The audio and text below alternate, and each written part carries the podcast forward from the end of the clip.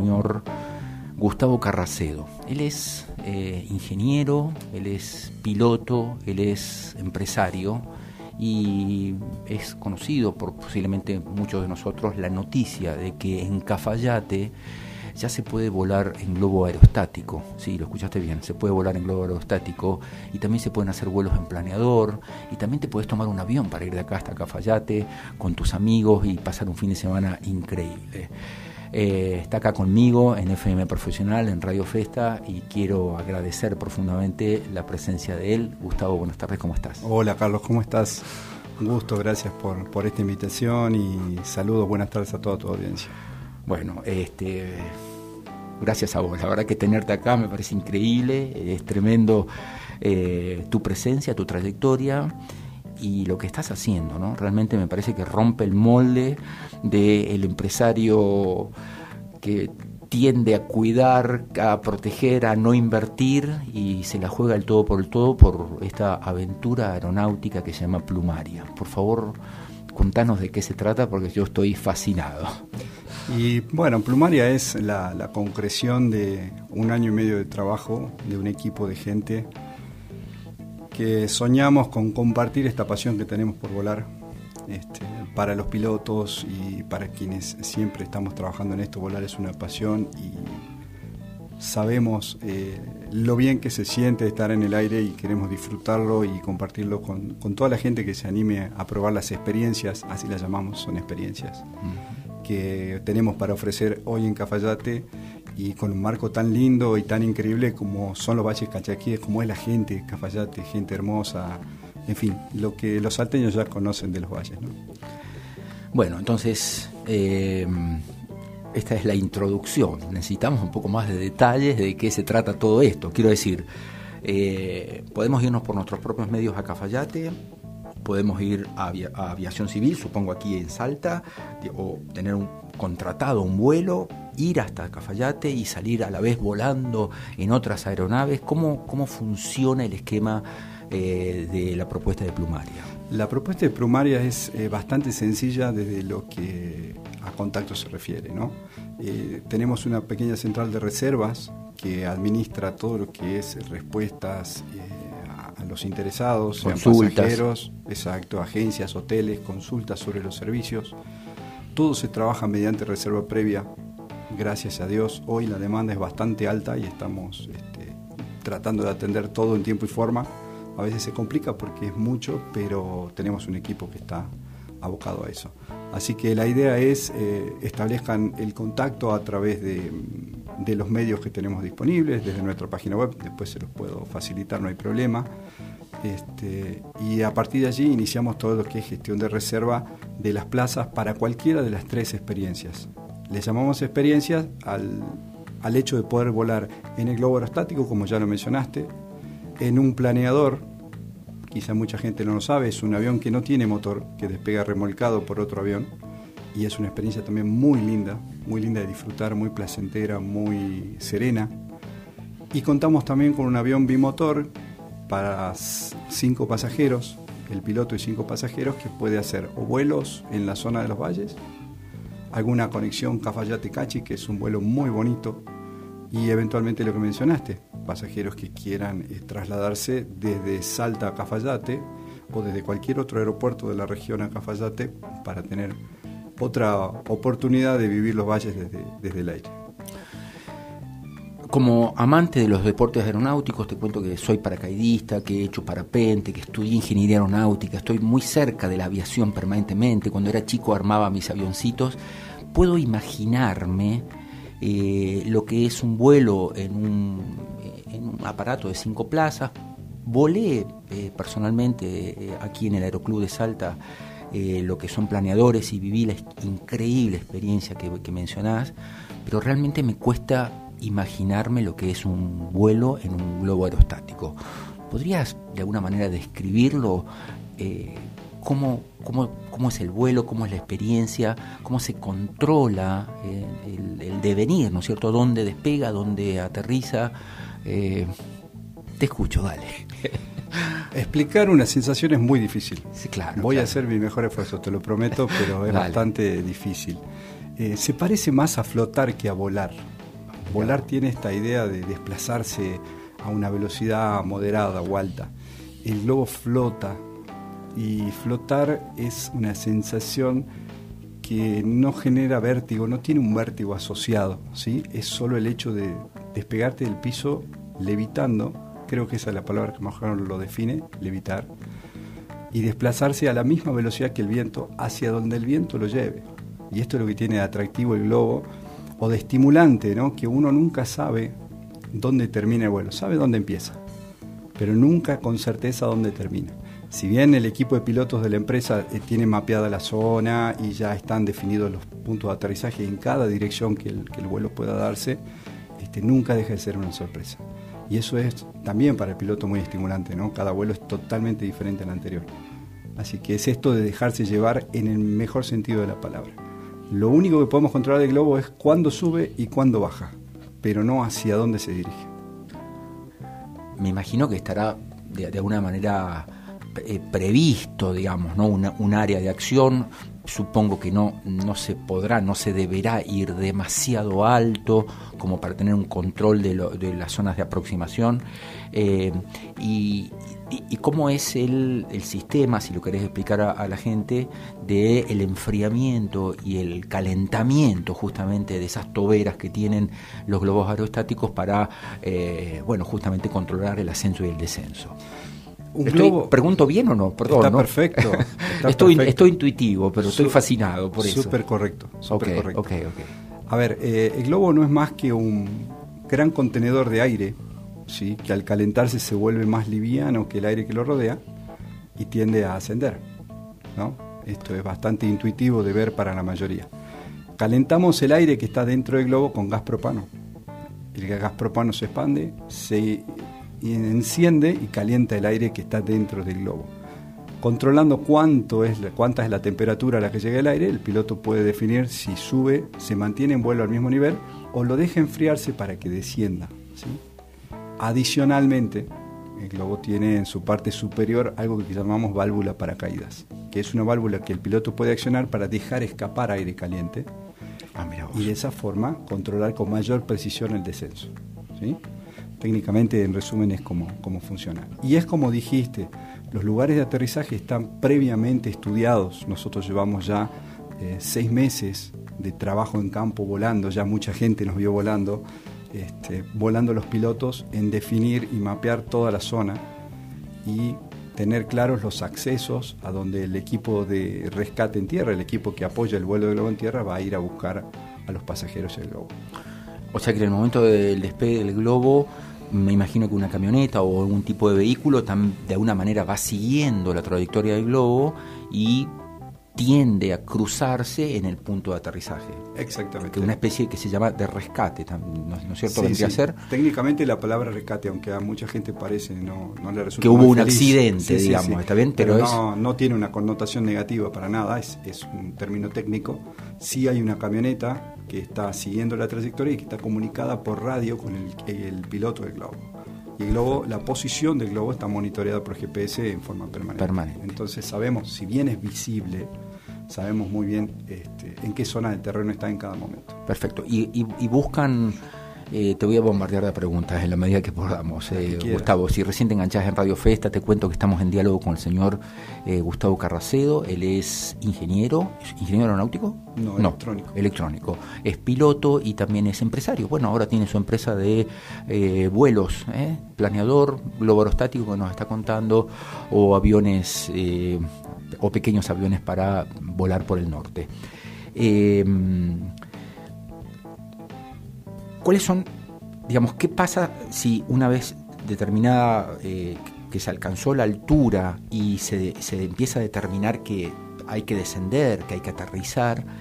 ¿Qué pasa si, si hay una proximidad a una zona, digamos, de peligro, por así decirlo, cables, árboles o los mismos viñedos? Me imagino que, que caer dentro de un viñedo no debe ser muy agradable, que digamos. Eh, ¿cómo se controla? ¿Se, se, lo mantiene más tiempo en, aire, en vuelo, como para lograr un descenso unos metros más allá, cómo es, cómo es la mecánica. Y la otra pregunta es, ¿cuántas personas caben en una canasta, si es que se llama canasta, de vuelo aerostático? Vamos por la más fácil. En este globo en particular, los hay de muchas medidas, pero en este caben el piloto y tres pasajeros. ¿sí? Esa es la, respuesta simple.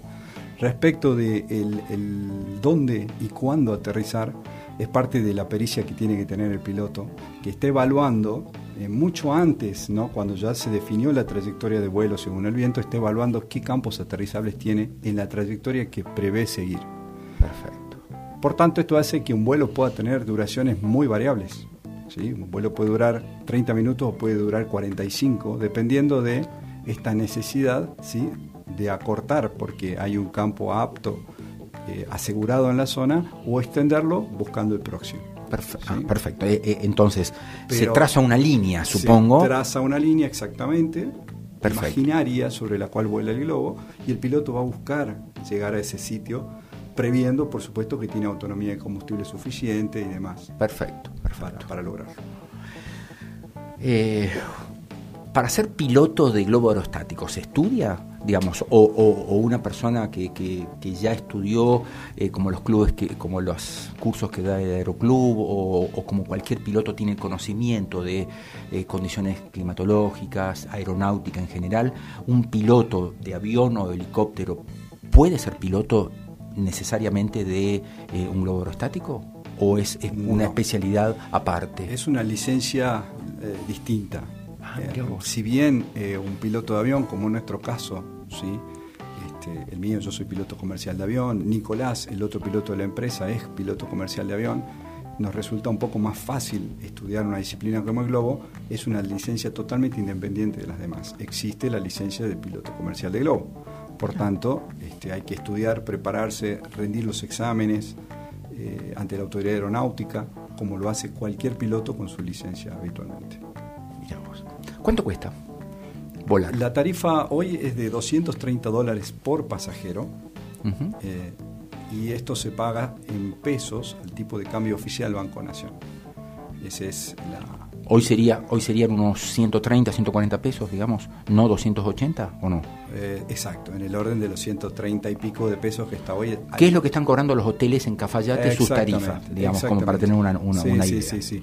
Eh, lamentablemente nuestro contexto local no nos permite poner una tarifa en, pesos pensando en reservas a dos meses, ¿no? Entonces, bueno, hemos definido esto como una opción clara de cómo tener el valor final de la experiencia. A ver, déjame hacer un cálculo rápido entonces. 230 dólares al dólar de hoy, que es el dólar oficial, serían algo así como unos 30 mil pesos para hacer... Ah, perfecto. Eso, eso costaría. Por pasajero. Por pasajero. ¿Y el, ¿Y el resto de las experiencias, el avión a Cafayate o un vuelo en la región y el planeador? El planeador tiene un precio de 160 dólares es un único pasajero. Vos que ya lo viviste, sabés que va el piloto y solo un pasajero. Es un vuelo de unos 15 a 20 minutos de duración dependiendo de las condiciones meteorológicas. Este, y el avión es un poco más eh, versátil ¿no? desde este punto de vista porque pudiendo tener hasta 5 pasajeros a bordo, tiene un precio de 260 dólares un paseo en la zona de Cafayate y alrededores. 20 a 25 minutos de vuelo, para los cinco. En ese caso, el avión de todas maneras, eh, con uno o con cinco pasajeros, tiene el mismo precio.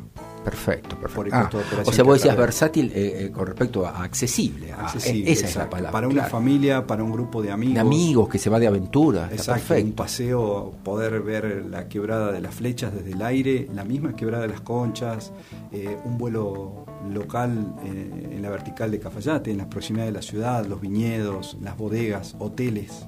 Es todo visible desde, desde el aire. Es un vuelo bajo, no es un vuelo como el de un avión comercial de línea. Sí, claro, claro, este, claro. Por tanto, se aprecia de otra manera. Claro, claro. Y si, y si quisiéramos contratar, por ejemplo, para ir de Cafayate hasta, desde Salta hasta Cafayate, ida y vuelta, una cosa así, ¿también está considerado o no? está como, no hay una lista de precios para eso, sí lo estamos cotizando, si hay un pasajero, un, empresario, eventualmente. Una empresa que lo necesite, lo estamos cotizando este, a, pedido. Eso no tiene un preciario fijo, porque depende mucho del itinerario, de dónde está el avión al momento de hacer el, vuelo eventualmente está en Salta, este avión está basado aquí en Salta y va y viene, este, y buscamos acomodarnos a, la necesidad de cada, de cada pasajero. Bueno. decime las vías de contacto, por favor, porque quiero ir a volar ya. Bueno, este, tenemos una web donde está toda la info, es www.plumaria.ar .ar directamente. .ar directamente. Perfecto. Allí están todas las, vías de contacto vía WhatsApp eh, y vía mail, tanto para información como para reservas. En Instagram nos encuentran como arroba plumaria.ar y desde allí también hay un link a un número de WhatsApp al cual pueden este, consultar en forma rápida y tratamos de responder lo antes posible. ¿Qué grado de riesgo conlleva el ejercicio de este tipo de actividades? Bueno, eso es bastante difícil de medir, pero nuestro equipo está debidamente certificado y calificado para esto. De hecho, tenemos manuales de operaciones que prevén toda posible contingencia. El mantenimiento de cada una de las máquinas está este, debidamente ejecutado y seguido por la autoridad aeronáutica. Nada de esto se está haciendo eh, al azar. Hay todo un protocolo de mantenimiento y de trabajo detrás de las máquinas. Eventualmente estamos en el aire y el clima es uno de los factores más importantes a la hora de definir la factibilidad de una operación, por tanto puede pasar que haya cancelaciones por cuestiones meteorológicas, pero siempre previendo esto, ¿no? previendo no exponer a nuestros pasajeros a ningún riesgo este, que no esté debidamente considerado. Y me imagino que habrás elegido la zona de Cafayate. Bueno, uno evidentemente es un punto turístico, un atractivo natural, pero me parece que la condición meteorológica de Cafayate natural también es, idónea, ¿no? porque en general hay sol, en general hay corrientes ascendentes, en general eh, eh, entiendo que el Zorrito, que es el primero de los grandes cerros hacia que comienza la quebrada de las Conchas y después la parte oeste de Cafayate, de alguna manera son como un marco natural estoy hablando como si supiera, ¿no? Pero son como un marco, como un marco natural, este, eh, digamos que de alguna manera protege el entorno para que los vuelos sean lo más placenteros posible. Me lo imagino así, no sé si estoy en lo cierto. Mira, son dos las razones. Eh, primero, eh, el paisaje increíble que tiene Cafayate, que ofrece mucho para ver desde el aire. Lo que mencionas del clima es verdad, tiene, bueno, la mayoría de los salteños tienen la dicha de conocer lo que son los valles y es, verdad, de la Tierra del Sol tenemos la mayoría de los días con muy buen clima. Nuestro único factor eh, eventualmente podría ser la velocidad del viento, que, sobre todo en el caso del globo puede complicar la operación. Este, y la segunda razón de peso es que Cafayate cuenta con un aeródromo eh, muy bien equipado, sí que es propiedad del gobierno provincial y operado por Aviación Civil Salta y es desde donde operamos nosotros. Entonces está tanto el paisaje como la, eh, factibilidad de infraestructura adecuada para este tipo de servicio. La última pregunta, son las menos 5, Dieguito ya te entregó el programa. Eh, el lugar de despegue es el aeródromo de Cafayate. Así es. Así es.